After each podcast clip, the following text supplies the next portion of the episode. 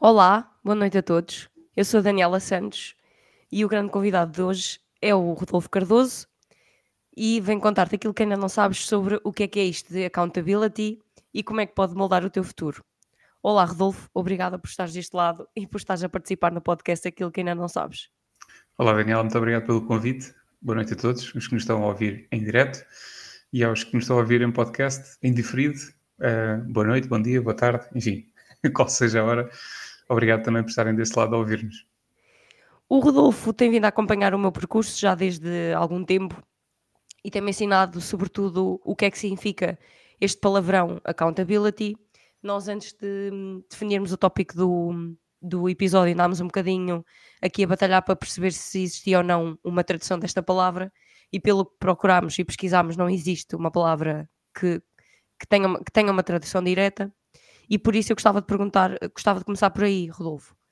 Para quem nos esteja a ouvir e nunca tenha ouvido falar disto, como é que tu defines o que é que é accountability? Pois, é, começar aí por essa história. Nós, acho que no início estávamos aqui a complicar, só para fazer aqui, um, aqui uma introdução para a audiência. Uh, estávamos aqui um bocadinho a complicar o tema que podíamos falar. Uh, e, um, e um dos aspectos uh, que nós tínhamos inicialmente até falado era mesmo este da accountability.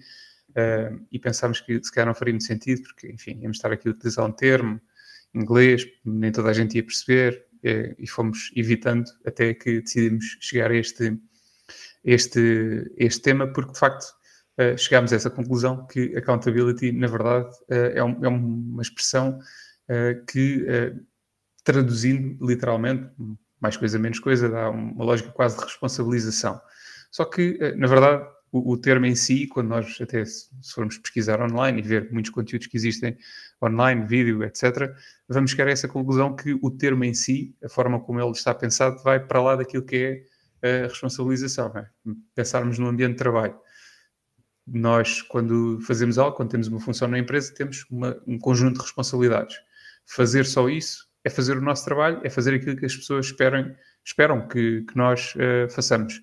Accountability é um bocadinho uh, se, ir para lá disso, ou seja, é tentar fazer um bocadinho mais do que aquilo que uh, é esperado. Portanto, tens determinadas funções, mas tu tornando accountable, accountable, portanto, de uma outra pessoa, do teu diretor, do teu CEO, do que seja, ou de um colega teu também, vai fazer com que tenhas uma responsabilidade diferente, ou seja, uh, assumes ali um compromisso de uh, dar um bocadinho, para seguirmos aqui esta lógica quase, uh, utilizando um termo também em inglês, para darmos aqui um bocadinho o extra mile naquilo que tens que fazer. E eu acho que accountability é, é um, acaba ser um termo difícil de traduzir, de encontrar uma palavra ou uma, uma expressão que consiga agrupar tudo isto uh, em português. Uh, até lá, ou se alguém na, na, na audiência uh, que nos ouvir tenham uma melhor explicação ou encontre um termo, eu agradeço, porque também não me importa e, e até prefiro usar, se calhar, em, em, português o termo.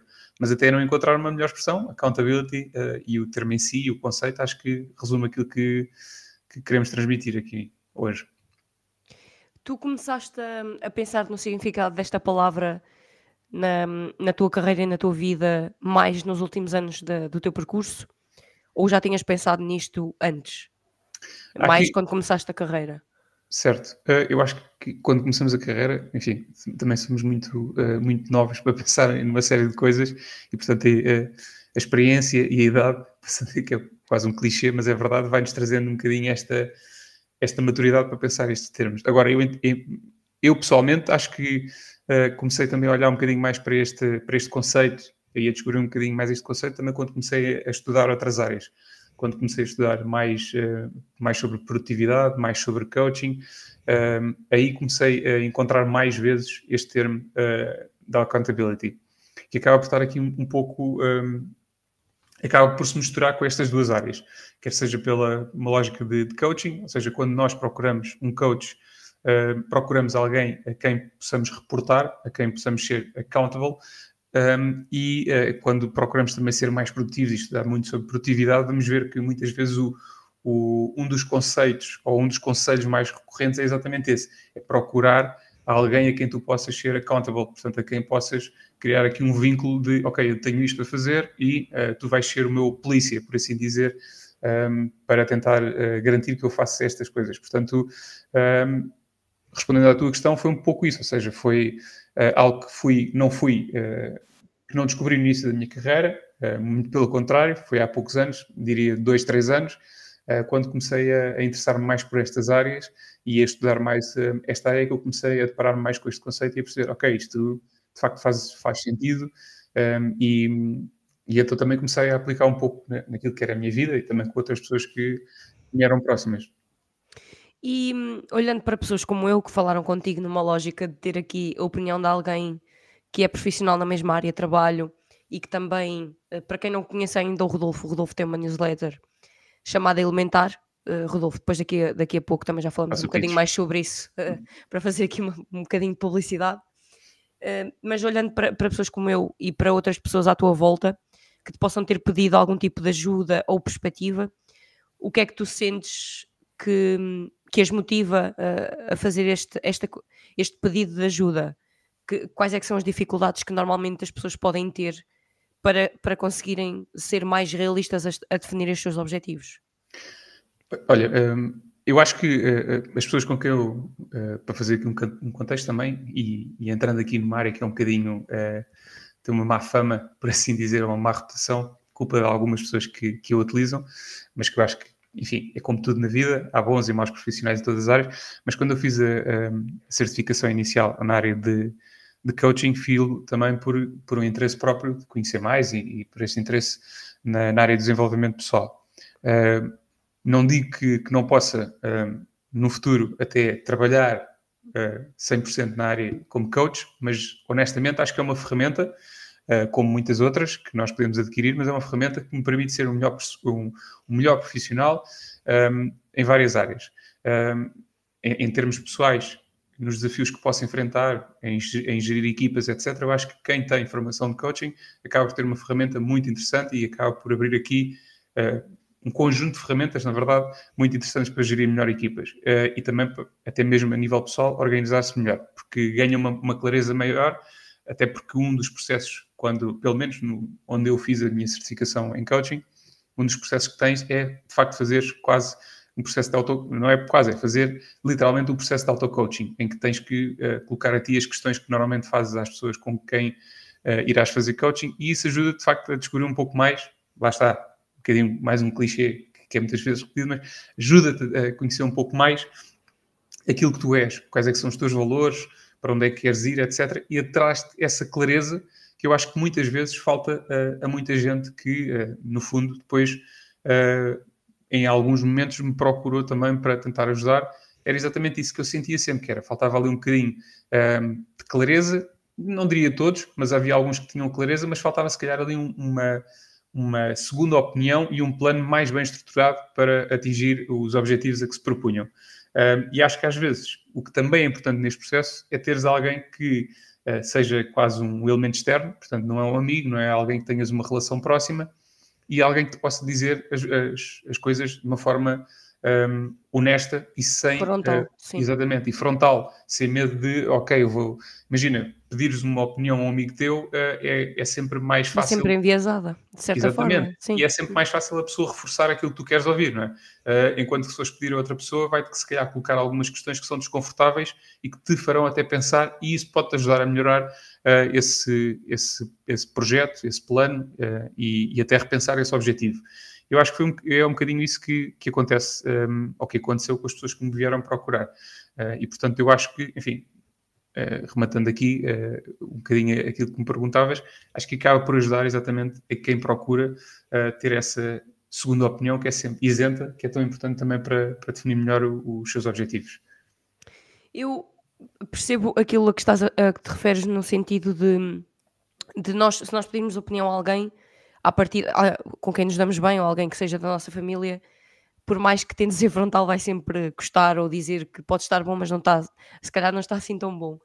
Um, e, e, e, termos alguém que, que nos traz essa clareza exterior ajuda. E o que eu sinto que também pode acontecer é tu, muitas vezes, estás na tua realidade e não conseguires ver eh, fora daquilo que tu com que lidas uh, diariamente. E, e, uma das coisas que nós até discutíamos quando estávamos a, a, definir o título da nossa conversa era como é que os profissionais da mesma, da mesma área podem trabalhar em conjunto e ambos se ingrarem. Tu sentes que, que isso também acaba por ser um fator de, de relevância, ou seja, sentes que quando, quando estas situações aconteceram com pessoas que são da tua área, o processo torna-se mais fácil? Ou tiveste casos em que também ajudaste pessoas que viessem de outras áreas e conseguisses aplicar os conhecimentos de, da tua formação?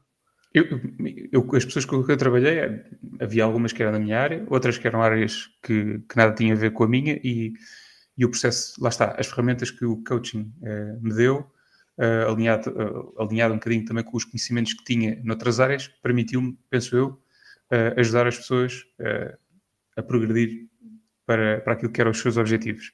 Quando falas com pessoas ou sobre um processo com pessoas que são da mesma área, eu acho que a vantagem aí já vai, já salta um bocadinho daquilo que é o coaching e entra em outras áreas, como provavelmente, e, e são coisas que, que, que, estão cada vez mais na moda, por assim dizer, não, não, que são cada vez mais tendência, que são as mentorias, os masterminds, etc., que nós vemos agora a surgir tanto no nosso mercado, uh, que eu acho que são ferramentas também e que são um, ehm, soluções muito interessantes para, para nos ajudar a, a progredir na nossa carreira.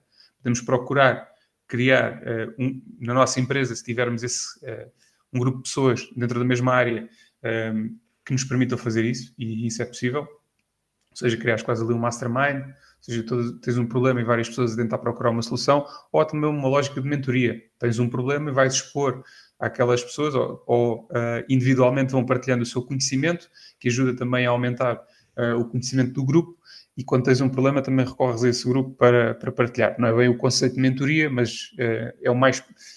Vejo desta forma também muitas vezes a acontecer em alguns grupos que, que conheço de, de, mentorias e acho que é uma mais-valia para as pessoas que fazem parte.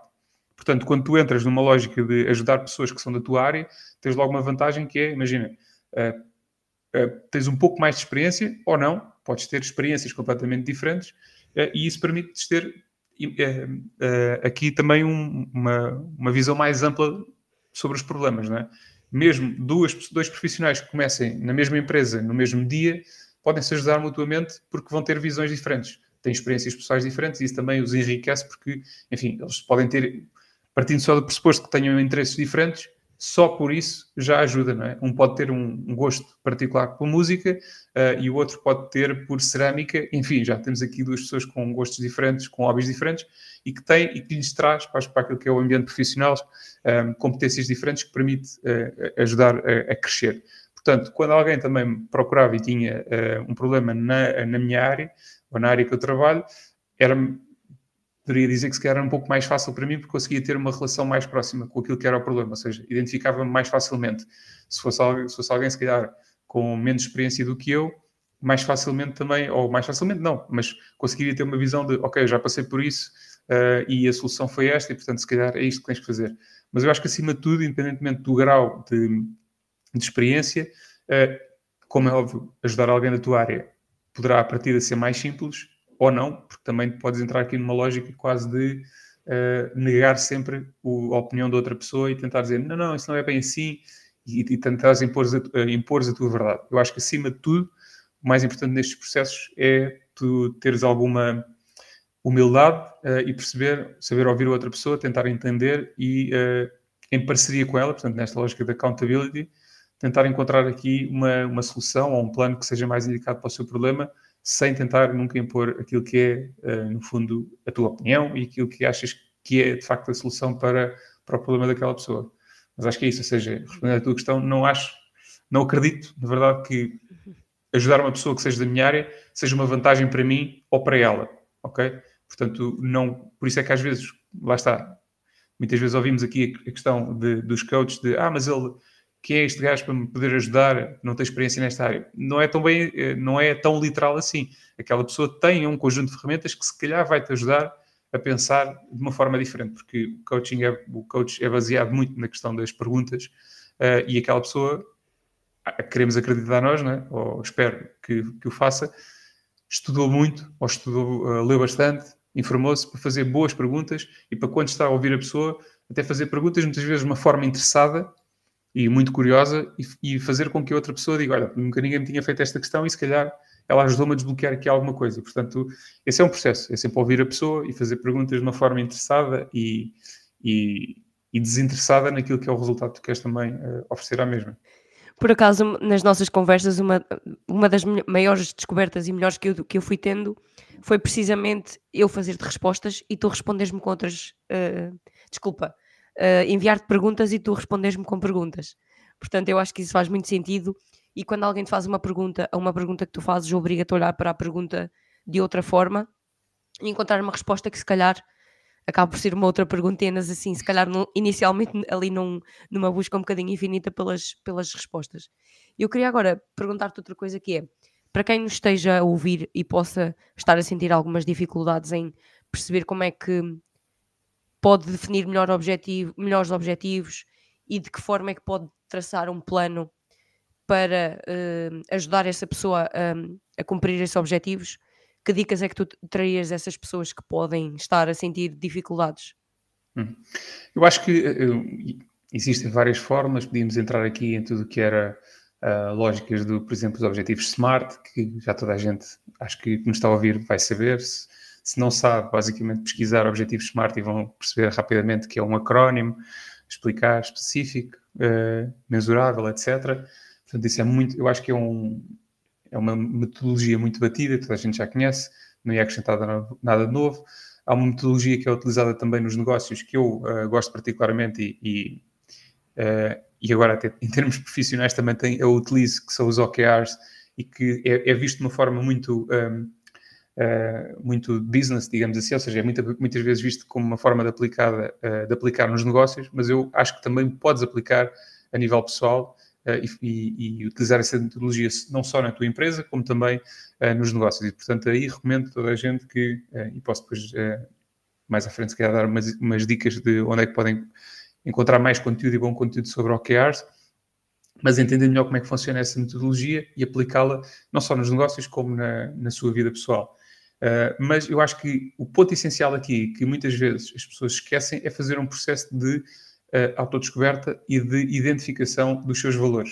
E isso aí para mim é essencial porque tu, a partir do momento em que tens uma maior clareza uh, sobre os teus valores pessoais, aquilo que que é importante realmente para ti, é muito mais fácil tu conseguires alinhar os teus objetivos, conseguires traçar objetivos que estão alinhados com esses valores e teres uma motivação verdadeira para uh, alcançar os mesmos. e o processo, muitas vezes, que as pessoas fazem é precisamente o contrário, que é traçarem os objetivos e começarem a trabalhar nos mesmos sem nunca terem uma clareza sobre aquilo que são os seus valores. De que forma é que aquele objetivo que eu quero atingir está alinhado com aquilo que são os meus valores.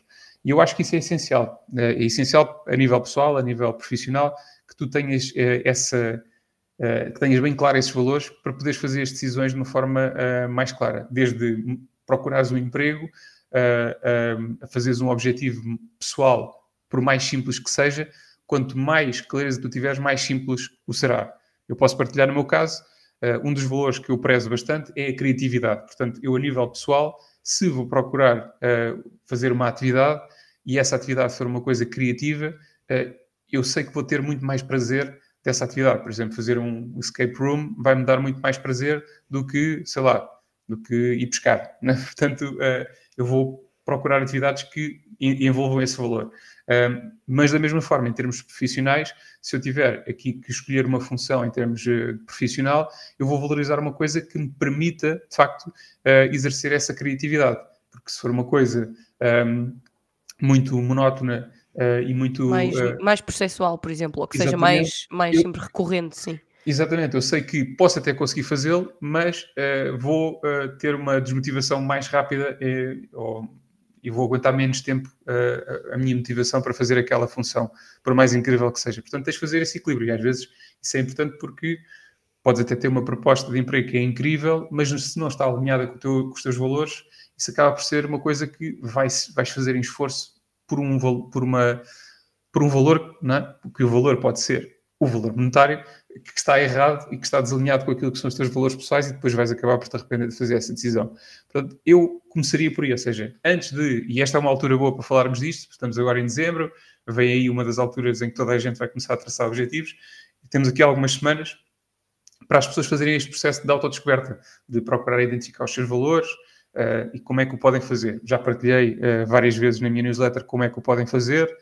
Acredito que nas próximas semanas também irei, voltarei a fazer exatamente isso. Portanto, fica aqui este pequeno teaser já para, para procurarem na, nas minhas redes sociais e subscreverem a newsletter. Mas é um bocadinho isso, ou seja, começar por aí. O que é que eu, o que é importante para mim?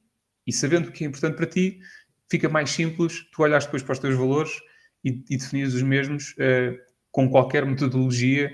Eu, alguns no Instagram, tenho inclusivamente uh, uma publicação já antiga com vários modelos para estabelecer objetivos, mas lá está, sabendo os valores, qualquer metodologia que tu possas definir é aquela que tu achares mais conveniente para ti, mais prática, mais simples, mas mais importante é o que é que é importante para ti? É responder a essa pergunta e, com base nisso, uh, perceber, até mesmo um bocadinho, olhando para as experiências passadas, uh, a vários níveis, o que, é que, o que é que valorizaste e o que é que às vezes te deixa desconfortável, não é? Porque imagina uma pessoa que tenha um valor muito alto um, de honestidade, se calhar numa situação onde pedem no, a nível pessoal para enganar o outro ou, ou no, a nível profissional tem que fazer uma coisa que é menos honesta, não é? tem que fazer uma marosca, como se costuma dizer qualquer, se calhar essa pessoa vai ter uma frustração maior e, e não está assim tão contente. Então é um bocadinho isso.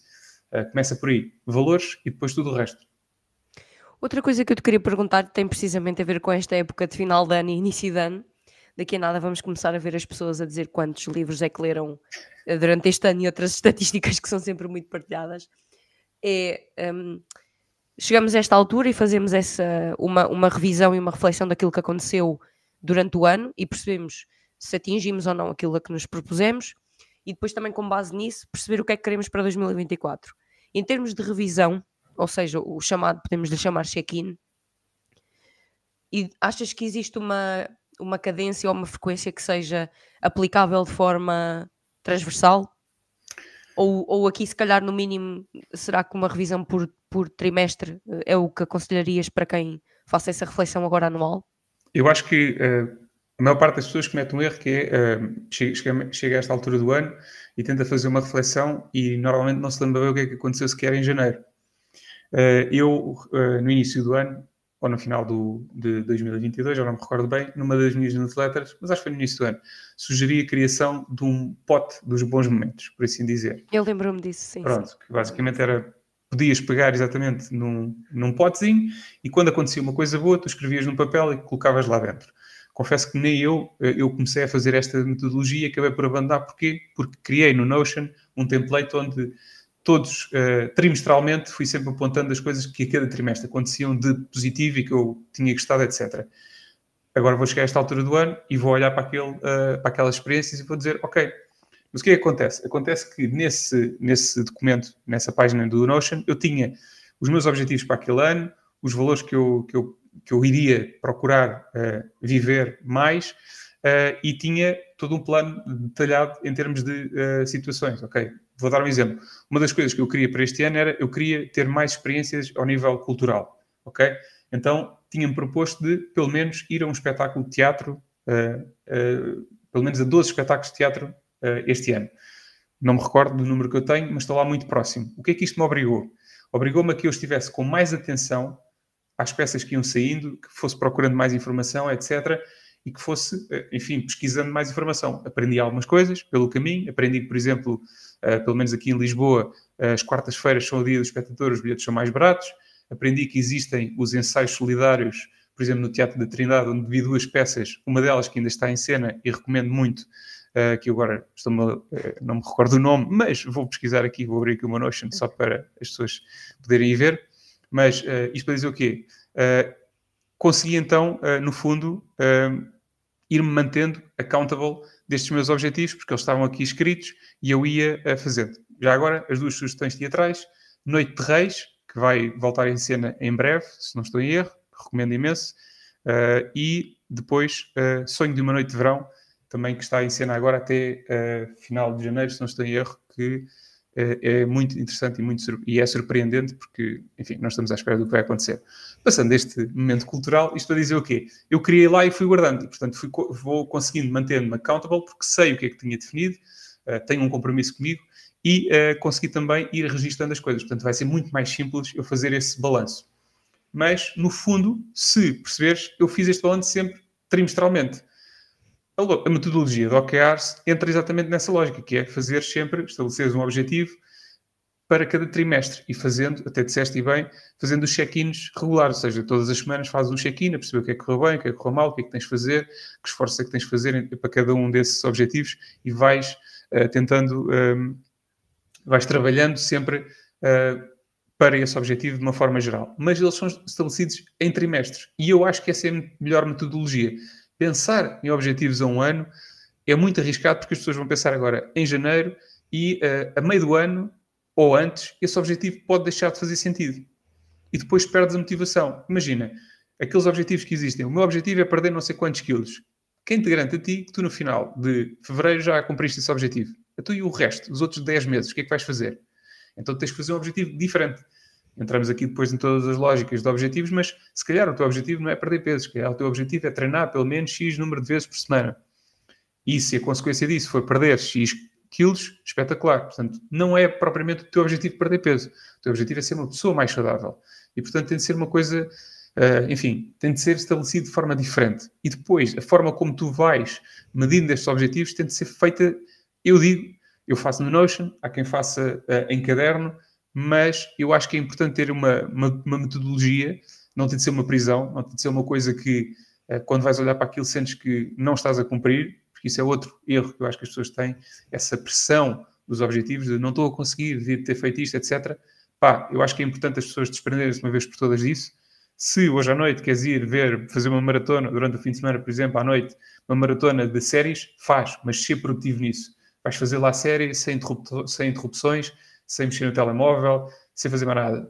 Mas é um bocadinho isso, viver, se calhar, aqui um bocadinho intensamente as coisas que fazes, mas sem essa pressão de, epá, estou a fazer isto e devia estar a, e a pensar no que devia estar a fazer. Não, estás a fazer isto, estás a fazer porque precisas daquele tempo, porque mereces ter aquele tempo.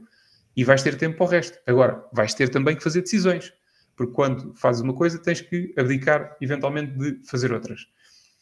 Mas em termos de objetivos, uh, e responder à tua questão, porque já estou aqui a desviar muito da tua pergunta, eu acho que o essencial é isso, é fazer, se calhar, essa leitura de objetivos mais próxima, pode fazer sentido, se calhar, para algumas pessoas fazer todos os meses, pode fazer trimestre, semestre. Agora, o erro é chegar a dezembro e tentar pensar no que é aconteceu no ano inteiro. Okay? Porque depois chegas, eu acontecia muito isso antigamente e, curiosamente, a vida fez questão de me arranjar a solução para isso, que era, eu pensava, chegava a dezembro e pensava, o que é que aconteceu em janeiro? E uma vez disse, em janeiro nunca me acontece nada assim de marcante que eu me lembro quando chega dezembro. E no ano a seguir partiu o pé, pronto. E a partir daí. Nunca mais esqueceste ano... o mês de janeiro. Exatamente. Depois no outro ano aconteceu uma outra coisa qualquer também, outra desgraça. E eu pensei, pá, pronto, eh, eram coisas boas. Eu não queria que acontecessem coisas em janeiro, eh, eu, ou não pensava que aconteciam coisas em janeiro, de repente começou a acontecer tudo em janeiro, o que era menos bom. Portanto, porque eu normalmente começava a partir do carnaval para a frente, que era o ano que começava aí. Uh, mas é normal, porque depois janeiro também é um mês que acontece muita coisa, o pessoal tem sempre aquele clichê também aquelas histórias de janeiro parece que tem 60 dias, porque demora muito tempo, mas a verdade é fazer essa ligação, ou seja, marcar as coisas mais relevantes, se calhar ao longo do ano, vai-te permitir perceber quando chegas ao final do ano, de, pá, este ano final foi um ano porreiro uh, e conseguir fazer. E se fizeres esta metodologia já um bocado, uh, para algumas pessoas já um bocado mais extrema como eu faço, também pode ser útil, porque vais conseguindo olhar e dizer, pá, afinal uh, tinha aqui objetivos que se calhar não faziam sentido, eu tinha aqui objetivos que não cumpri, uh, e que se calhar ao final de dois, três meses disse se calhar este objetivo não, faria, não, não faz sentido e portanto não me vou cansar, vou mantê-lo para no final do ano olhar para ele e voltar a pensar porque é que eu o coloquei aqui, mas não, não me sinto culpado de não ter atingido esse objetivo, porque muitas vezes o objetivo não se propõe uh, a ser atingido, é mesmo só uma meta que se alcançares é positivo, se não, tudo bem. Tocaste num ponto que eu acho que é importante nós também reforçarmos para quem nos está a ouvir, que é perceber como é que esta motivação, porque há pessoas que têm maior motivação que outras, ou simplesmente algumas ainda não tiveram pessoas à sua volta que também lhes trouxessem esta visibilidade, como é que a accountability as pode ajudar a ganhar mais essa motivação. Mas eu acho que é muito importante que nós não nos tornemos reféns desse próprio plano que traçamos para nós. Nem que a palavra que tu usaste é, foi prisão, ou seja, eu acho que é importante também uh, passar essa ideia de que a ideia do desenvolvimento do plano e dessa reflexão não é, não tem como objetivo que se torne uma prisão para cada um de nós. A mim uma das coisas que me ajuda quando tenho às vezes essa, quando estou a ser demasiado exigente de mim própria, é a mudança do, do discurso de, em vez de dizer eu devia fazer isto, eu penso eu podia fazer isto. E eu acho que esse, discurso ajuda-te a relativizar esse fator que estavas a dizer de não atingir este objetivo e está tudo bem. Se calhar o objetivo que tu definiste pode ter sido um bocadinho irrealista em termos de timing, se calhar também as, as, o contexto à tua volta não se proporcionou que acontecesse assim tão cedo. Isto para, para te perguntar, uh, sentes que há alguma dica que tu possas dar às pessoas para que isto depois não se torne contraproducente contra elas? Para que não entrem numa espiral de desmotivação porque não estão a conseguir atingir aquilo que definiram? É como eu te disse, eh, eu acho que o exercício, o exercício deve ser um, deve ser muito realista. Acho que é o, aspecto mais importante quando estás a definir os teus, os teus objetivos. Como eu te dizia, se tiveres claro quais é são os, teus, os valores que tu queres, não é? Uh, depois o que olhar é, ok, o meu objetivo é, imagina, o meu objetivo é mudar de emprego. Esse objetivo não depende, como tu disseste bem, inteiramente de ti. Uh, e é normal que no processo, se tu concorreres a vários, se responderes a vários anúncios de emprego, etc., e que vais tendo respostas negativas, que existe ali uh, alguma, um, alguma desmotivação da tua parte uh, por isso. Mas tens de lembrar qual é que é o objetivo e o porquê de estás a fazê-lo. Uh, falar de motivação é muito complicado, é muito complicado, porque entra aqui em todo um espectro, porque, enfim, é, é, varia muito. enfim, houve, o, houve uma newsletter que eu há uns tempos escrevi que falava um bocadinho sobre isso, tinha a ver, por exemplo, com os atletas olímpicos têm uma alta motivação. Mas isso tem a ver porque, eh, imagina, um atleta olímpico tem uma, uma, grande motivação porque é mais fácil para ele fisicamente, etc. A partir de uma determinada idade começa a ter lesões, começa a ser mais difícil e a motivação não é a mesma. Enfim, há, há todo aqui um, um espectro, quando falamos desse, desse assunto, muito difícil de, de encontrar uma solução, porque não há uma solução para, para dizer, olha, a solução para seres mais motivado é isto ou aquilo. Não, eu acho que o que existe é, de facto, perceber exatamente isso que é. Podes Uh, imagina, podes apontar um bocadinho, é um bocado aquela expressão, podes apontar às estrelas, mas se calhar não vais chegar lá, mas pelo caminho se calhar ganhas alguma coisa. Uh, e uma pessoa que possa pensar o que é mudar de emprego uh, e vai a muitas entrevistas de emprego e não vai ficando, etc., em todas elas aprendeu alguma coisa, porque também existe um aspecto importante, muitas vezes esquecido, que é falhar é importante também para ir adquirindo mais conhecimento sobre aquilo que podes ir melhorando. É importante é que tu saibas fazê-lo. É? Isto acaba por ser um. Eu, eu eu falo disto, mas como nós temos uma audiência que nos vai ouvir, eu acho que é importante fazer este disclaimer que é, não quer que as pessoas pensem, lá vai esta conversa da chacha, mas a verdade é que, pá, por mais uh, clichê que possa parecer, é verdade. Ou seja, há sempre qualquer coisa que a gente pode aprender, em todos os momentos. E a falhar é importante para isso mesmo. Agora, a nossa cultura valoriza muito mais aquilo que é a vitória, quando as pessoas são, bem-sucedidas, do que propriamente uh, o falhanço. E eu acho que uh, devemos mudar um bocadinho isso, como é óbvio, para também ajudar as pessoas a perceber que, pá, ok, não conseguiste esta vez, mas não é por isso que vais desistir, não é? Portanto, temos que uh, ir tentando perceber o que é que podemos mudar. Se calhar não estás a concorrer para as funções que tens uh, as capacidades, ou que tu achavas. Ou se calhar isso também te ajuda a perceber que uh, skills é que tu precisas de, de adquirir para, para seres mais qualificado para aquele. Se calhar não é o momento agora. Se calhar daqui a 5, 6 anos tens uma uma maior capacidade de chegar a esse lugar, porque vais ganhar experiência, porque vais ganhar outras competências pelo caminho. Mas não deves de pensar que, pronto, fiquei por aqui e é este o meu caminho. Não. É um processo, é complicado e naquilo que são os objetivos é um bocadinho isso. É, como eu dizia, traçar uma série de objetivos. Eles a mim parecem realistas para aquilo que eu pedia. Se calhar havia ali um ou outro que era menos realista, mas também é importante para te desafiar. Imagina, Uh, não sei se está lá agora ou não, mas eventualmente houve ali uma altura em que eu pensei, não, agora vou aprender a tocar guitarra. Pronto, comprei as coisas, não sei o quê, depois cheguei à conclusão, se calhar é demasiado complicado para eu fazer isto sozinho uh, e, e, é um objetivo que eu não vou conseguir concretizar. Uh, mas lá está, mas eu percebi, eu, eu sei porque é que ele estava, porque queria aquele objetivo, porque era, uma, era algo que me ia desafiar muito, portanto ia-me criar aqui uma dificuldade enorme e isso é importante também. E eu ia falhar muito para, para atingir esse objetivo não é uma coisa que esteja colocada de parte, mas é uma coisa que, quando acontecer, eu se calhar vou ter que pensar melhor nesse objetivo, vou ter que planear melhor, vou ter que perceber que eu inicialmente pensei, ah, eu vou comprar a guitarra, uh, meto no YouTube e aprendo no YouTube. Pronto. Mas a questão é, o número de horas que tu vais ter que uh, despender para aprender sozinho, se calhar pode ser acelerado, lá está, encontrando um professor, encontrando o tal mentor, o tal uh, que falava também no início, ainda há pouco, é, é, quase a pessoa que, que vai ser accountable pelo teu desenvolvimento, mas, mas é o teu mentor, o teu coach, a pessoa que vai ajudar a, a, acelerar, é a pessoa que tem mais experiência. E isso é também importante quando nós estabelecemos estas coisas, que é perceber, ok, este objetivo tem que propósito, que valor é que ele corresponde, como é que eu posso, sozinho, vou, vou pedir ajuda a alguém para atingir este valor, quem é que me pode ajudar? Uh, e é um bocadinho isso. Pegando mais uma vez no exemplo de mudança de carreira, se calhar podes pensar, ok, quer mudar? Uh, como é que eu posso fazer? Quais é que são as empresas? Conheço alguém nas empresas a quem eu possa falar e perceber se o meu currículo se encaixa? Posso, conheço alguém, tem algum amigo, algum conhecido que trabalha na área dos recursos humanos que me possa ajudar e dar uma opinião sobre o recrutamento? Enfim, e podes ir recorrer, porque hoje em dia, uh, mais do que nunca, nós temos uh, online uh, a facilidade de ligarmos a alguém, por exemplo, no LinkedIn, trocar umas mensagens, explicar, olha, eu gostava muito disso, que me ajudasses, se tiver que pagar alguma coisa, tudo bem, se pá, se tiveres disponibilidade, podes fazê-lo, senão também eram amigos como antes, mas tentar fazer isso de uma forma muitas vezes desinteressada, até mesmo tu ajudando outras pessoas, se perguntarem alguma coisa, sem stress, ajudar a outra pessoa também a, a, atingir esse objetivo. Portanto, a questão aqui da motivação passa muito por aí, por fazer valores que sejam um, muitas vezes desafiantes também para elevar essa tua motivação eh, porque se forem fáceis e tu alcançares rapidamente, depois também acabas por desmotivar, não é?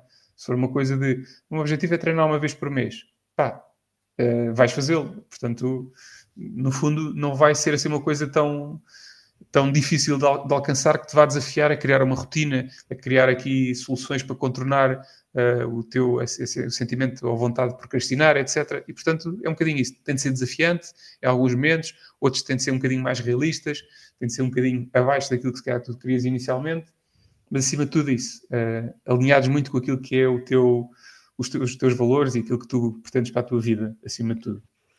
Tu, ao longo destas experiências que tens tido com, com diversas pessoas que te pedem ajuda ou barra perspectiva, uh, sentiste que te tornaste ainda mais accountable? Ou, ou sentiste que também foi, foi uma, transformação, uma transformação muito natural por estares a aplicar uh, diariamente ou mensalmente os próprios conceitos contigo que ias eh, trazendo para, para, para as outras pessoas? Acho que faço um, faço um esforço diário para me tornar mais uh, accountable uh, com as pessoas com quem trabalho. Uh, e portanto não posso dizer aqui, porque depois elas ainda podem ouvir o podcast e dizer ah, tu disseste isso, depois, depois vão-me cobrar se eu alguma vez falhar. mas, eu, mas acho que é um processo, percebendo o conceito da coisa, é um processo que, que tento uh, implementar diariamente e, e pretendo, procuro, aliás, um, fazê-lo de forma recorrente. Uh, e, portanto, acho que é isso, é percebendo melhor o conceito e o impacto que pode ter em mim e nos outros, uh, procuro tê-lo uh, sempre mais presente naquilo que são as decisões e, e, ações que faço diariamente. E outra questão que eu te queria fazer é, nestas, nestas uh, diferentes experiências, as pessoas diziam que de facto ter alguém a quem reportavam e a quem tinham que, no fundo, prestar contas, digamos assim, sobre o cumprir ou não objetivos, era uma das maiores vantagens que elas viam em ter alguém que as ajudava? Sim. Ou tinham uh... aqui outra coisa que fosse mais destacada? Eu acho que algumas pessoas verbalizaram exatamente isso, outras nem tanto, mas percebe-se que pelos resultados que, que, acima de tudo, sim. Um, acho que é uma das vantagens teres alguém com quem possas ir trocando ideias, um, é uma vantagem, uh, porque lá está, cria-te essa disciplina uh, que às vezes que é, se calhar, até mais difícil do que a motivação, muitas vezes, cria-te essa necessidade de ser mais disciplinado nos teus objetivos. Porque imagina, uh, e, estamos aqui a falar de processo de coaching que, na verdade, não tenho feito ao longo dos últimos, dos últimos anos, ou do último ano pelo menos, de uma forma tão regular, mas, mas havia essa, essa disciplina, porque imagina, se tu manteres, se tu tiveres um compromisso, aliás, com alguém de 15 em 15 dias ou uma vez por mês, uh, de ter uma reunião onde vais uh, uh, falar sobre aquilo que são os teus objetivos e os, os esforços que tu fizeste, os avanços que fizeste, as dificuldades pelas quais passaste para chegar a isso, ou, ou que, que enfrentaste, que travaram a evolução desse objetivo, é óbvio que a pessoa vai tentar fazer alguma coisa, quanto mais não seja no dia antes. Uh, que é, pá, eu amanhã tenho um. Tenho, tenho um prazo, por exemplo. Exatamente, ou... sim, e portanto sim, vou ter que fazer alguma coisa hoje para, para chegar lá e dizer: olha, não fiz nada durante estes 15 dias. Porque lá está, eh, isto é sempre aquele, o, aquela lógica do, do, do loss aversion, portanto, do perder o dinheiro, né? tu investiste dinheiro né? para ter uma sessão comigo, pá, para mim está tudo bem. Se tu chegares aqui e não tiveres feito nada, a mim não vai mudar nada na minha vida. Porque no fundo, e isto é sendo muito transparente e realista, pagaste-me, eu, o meu objetivo é ajudar-te. Uh, hoje não tenho nada para te ajudar, não sei como é que posso ajudar mais. A pessoa fez um investimento, se não, se não está depois a, a, ter o, o, o, o, retorno que fez sobre isso, é a responsabilidade da pessoa. Portanto. Exatamente. E portanto, pá, uh, acho que acima de tudo, como eu dizia, houve algumas pessoas que verbalizaram isso, que fazia diferença, de facto, ter alguém que, que ajudava também nesse processo, a pensar de uma forma mais clara, uh, ou pensar só, basicamente, muitas vezes era isso. Uh, e outras não, mas percebe-se depois pela evolução e, e, e pelo aquilo que foram apresentando que, que sim, que, que ajuda. Acho que essa é a mais-valia. Por isso é que eu te dizia, ter um grupo, mentoria de mastermind, etc., um grupo de pessoas, até de profissionais da mesma área, com um objetivo em comum, que seja, ok, vamos uh, crescer nesta área. Nosso objetivo é, uh, começamos agora, imagina, começamos agora a trabalhar na área do marketing, o nosso objetivo é chegar uh, à direção de marketing das empresas. Então podemos juntar-nos em grupo e fazer aqui esforços, vamos ler todos os meses um livro, chegamos aqui e partilhamos uns com os outros as aprendizagens, vamos ouvir podcast e partilhar resumos uh, por e-mail ou numa comunidade online, o que seja, isso pode ajudar. E isso cria essa pressão saudável, penso eu, de uh, tu tentares fazer esse esforço para continuares a aprender e a partilhar conhecimento com os outros. E tu sentias, ou, ou sentes de uma forma geral também, que, que as pessoas podem, podem definir objetivos para si também muito com base em comparação do que vem nas chamadas referências que tenham, por exemplo, em termos profissionais? Sim, isso acontece muito e isso é um dos principais erros. Além de uma das áreas que eu também gosto particularmente de, de estudar, ler, ouvir uh, muito é sobre a questão da felicidade, que é um conceito que as pessoas procuram sempre todas, mas nunca sabem muito bem como, etc. E uh, o, existe uma, uma citação, penso que do Seneca, que mas posso estar a cometer aqui algum erro, portanto não vou dizer, mas que o grande ladrão da felicidade é a comparação com os outros. Portanto, nós acabamos por muitas vezes hipotecar a nossa própria felicidade quando nos comparamos com os outros. É um bocado a lógica de pensamos em comprar, imagina, coisas materiais. Pensamos em comprar um carro, não é? E pensamos, queremos muito aquele carro e vemos e começamos a fazer esforço, etc.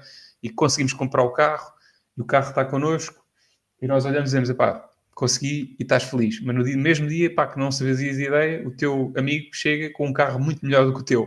Pronto, e acabou. A tua felicidade acabou porque tu vais olhar e dizer, pá, fogo, este cara tem um carro melhor que o meu e ficas muito chateado com isso, porque tu querias ter o, o, aquele carro, não é? E isso acontece constantemente, porque as pessoas estão constantemente e de uma forma inconsciente a comparar-se com, com os outros. Não há maneira de se alguém não há como que... fugir a isso. Nós, nós comparamos sempre e, e por muito bem que nos demos com pessoas à nossa volta, com os nossos amigos, com os nossos pais profissionais, eh, nós fazemos essa comparação. Portanto, eu nisso concordo em absoluto. E quem disse é o contrário. É natureza, é natureza, ou seja, faz parte de nós. É, sim. sim. E quem disse é o contrário está a mentir. Portanto, sim, isso sim. acontece muito. É a mesma coisa. Entras numa empresa para um determinado lugar negocias um ordenado, etc. E tu dizes, ok, estás contente com aquele ordenado, mas de repente estás numa equipa e sabes quanto é que ganha outra pessoa que faz o mesmo que tu.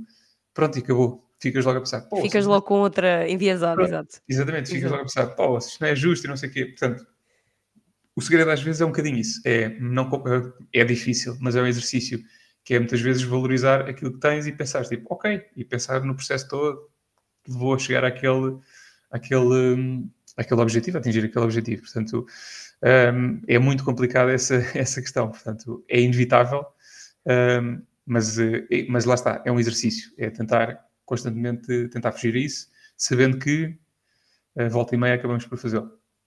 Eu acho que isto também está relacionado com um ponto que referiste mais inicialmente da conversa, que é a questão de, de se partilhar muito aquilo que se conquista. Eu acho que tocámos brevemente nisso de das pessoas partilharem publicamente as, os seus objetivos, ou até demos, estava a dar aquele exemplo de, na brincadeira da questão de, dos livros que se vão ler.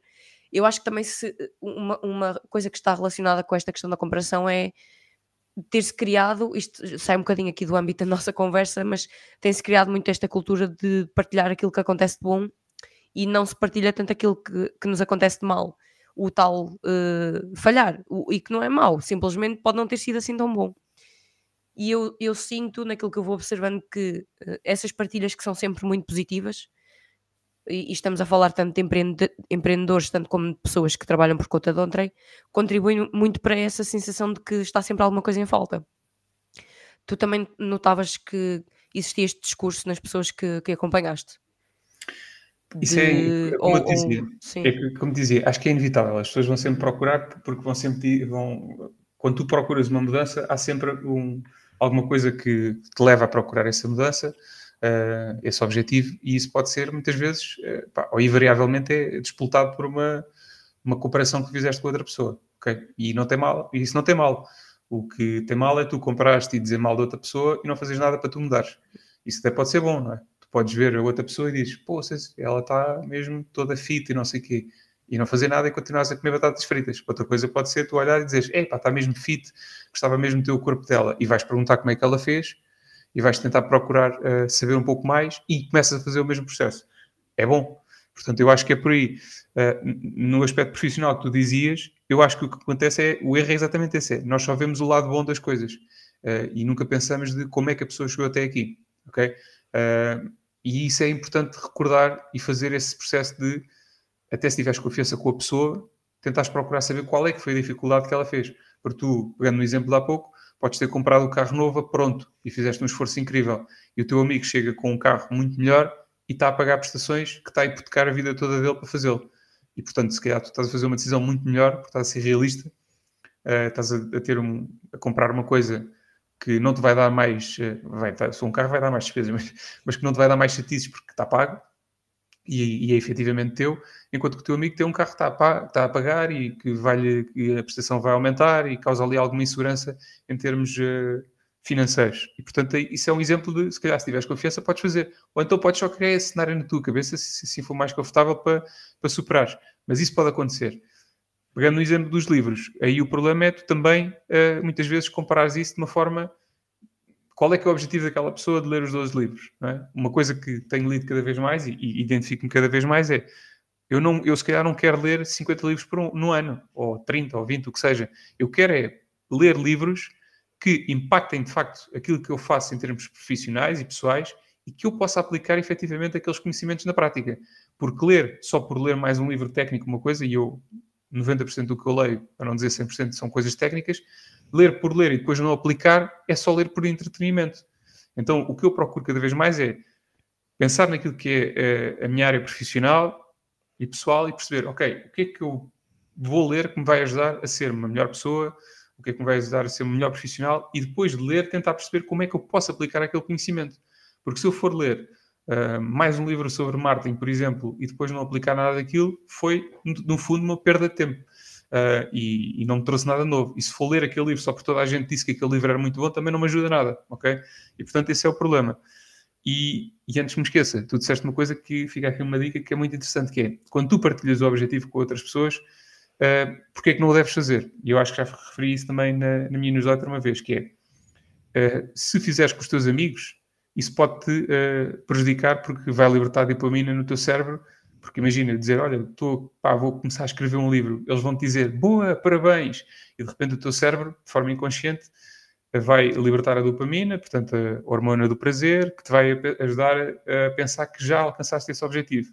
Quando na verdade só ainda nem começaste, disseste, vou começar a escrever. E de repente o teu cérebro diz, pronto, já, já cumpriste o objetivo, já está, siga.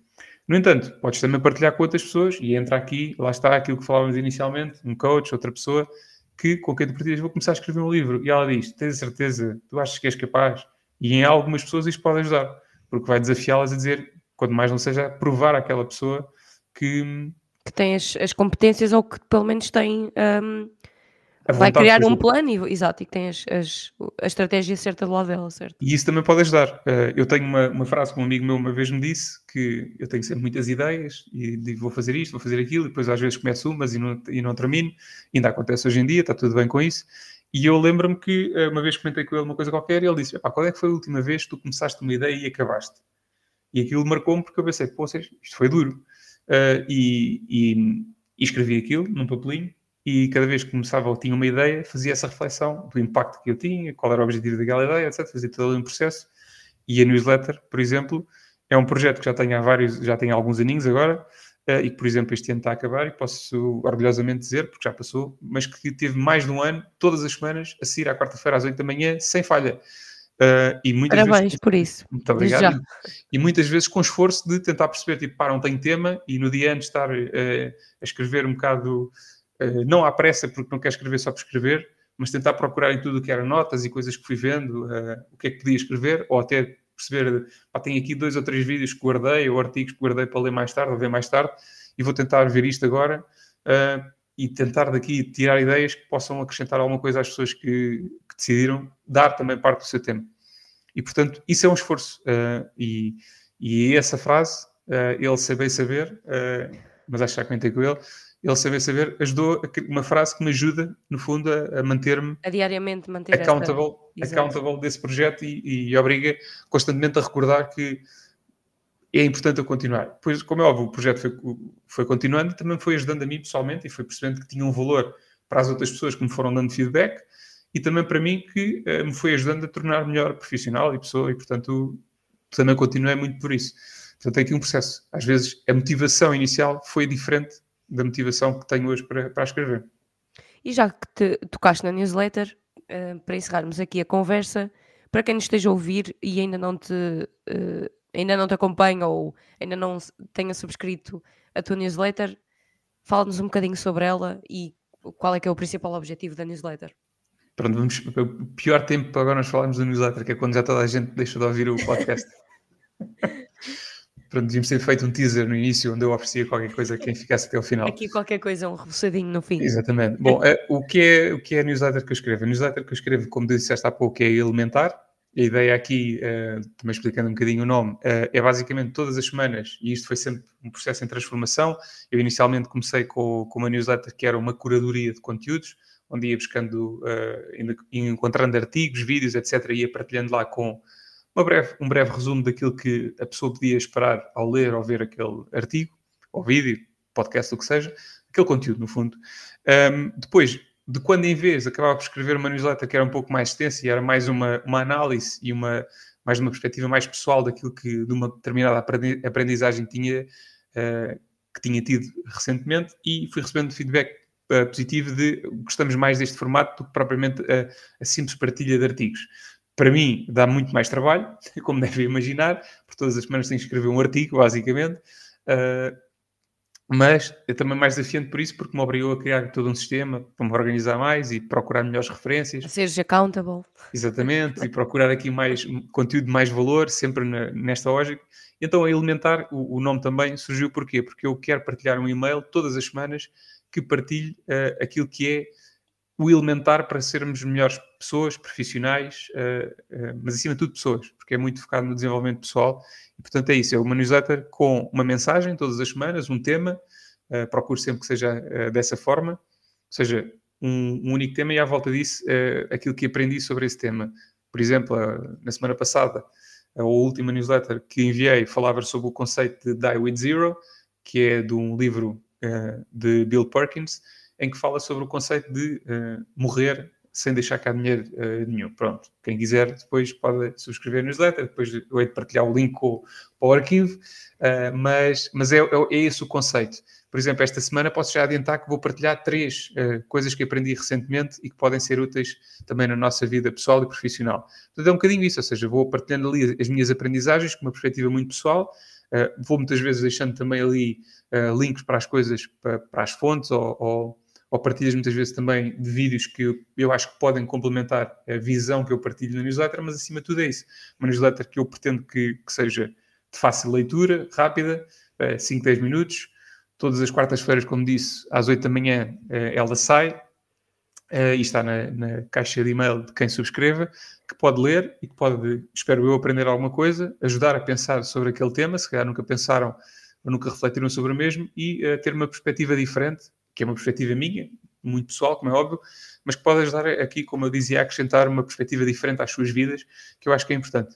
Até porque, e fazendo aqui uma nota, numa, vivemos hoje em dia numa, num mundo cada vez mais polarizado, com as pessoas a serem mais uh, extremistas, e eu acho que é importante às vezes, quanto mais não seja, se não gostarem do que eu escrevo, ou não concordarem com nada do que ouviram até agora, podem subscrever para discordarem de mim e ter explicar uma... a sua perspectiva. Exatamente. exatamente. E, para, e para eu também ter uma perspectiva diferente da minha, uh, complementar ou não, uh, e eu faço, é um exercício que eu faço, seguir pessoas que eu não, que eu não concordo, exatamente para me desafiar, para tentar perceber o lado delas e para tentar perceber porque é que elas defendem aquelas causas e qual é que é a ideia, porque se nós nos colocarmos sempre a ver conteúdos daquilo que achamos que, que está certo e que concordamos, acabamos por uh, enviesar muito o nosso pensamento e não aprender e não perceber o que é que de facto a sociedade, uh, enquanto sociedade, as pessoas pensam e isso faz a diferença. E portanto é isso. Quanto mais não seja para ter uma opinião sobre uma coisa, ah, não gosto de coaching, não acredito nada disso, isso do desenvolvimento pessoal é tudo uma grande tanga, pronto, se eu escrevo a minha newsletter para aprender.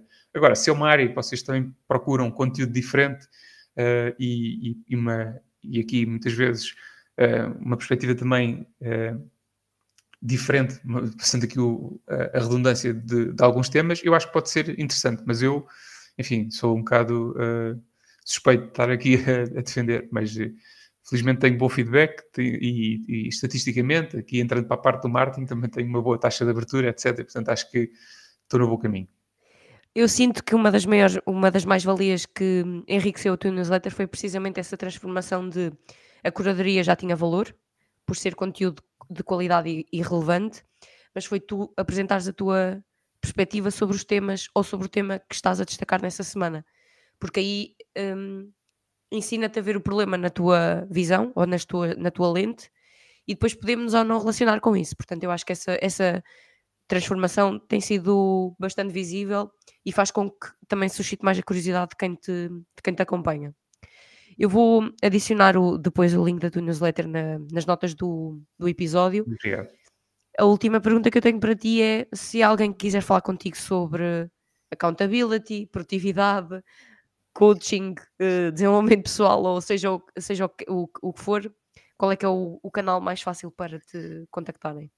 Bom, se forem ao meu site, rodolfocardoso.pt, tem lá os links para todas as redes sociais. Eu sou uh, mais ativo uh, ou estou mais ativo. Tenho a newsletter, que é o canal principal onde eu tenho, onde eu visto mais tempo produzir conteúdos, mas como disse, é uma coisa, é um, é um canal de comunicação. Se subscreverem, podem responder, que eu respondo, respondo a todas as mensagens. Portanto, não, não, também não recebo muitas, portanto está tudo bem. se, as, pessoas todas que abrissem e respondessem, é que era um bocado complicado para mim, que não fazia mais nada, mas felizmente ou infelizmente ainda não respondem muitas, mesmo que às vezes eu peça para responder. Atenção. Um, mas, mas podem subscrever e responder diretamente que eu, que eu devolva, uh, devolva a resposta.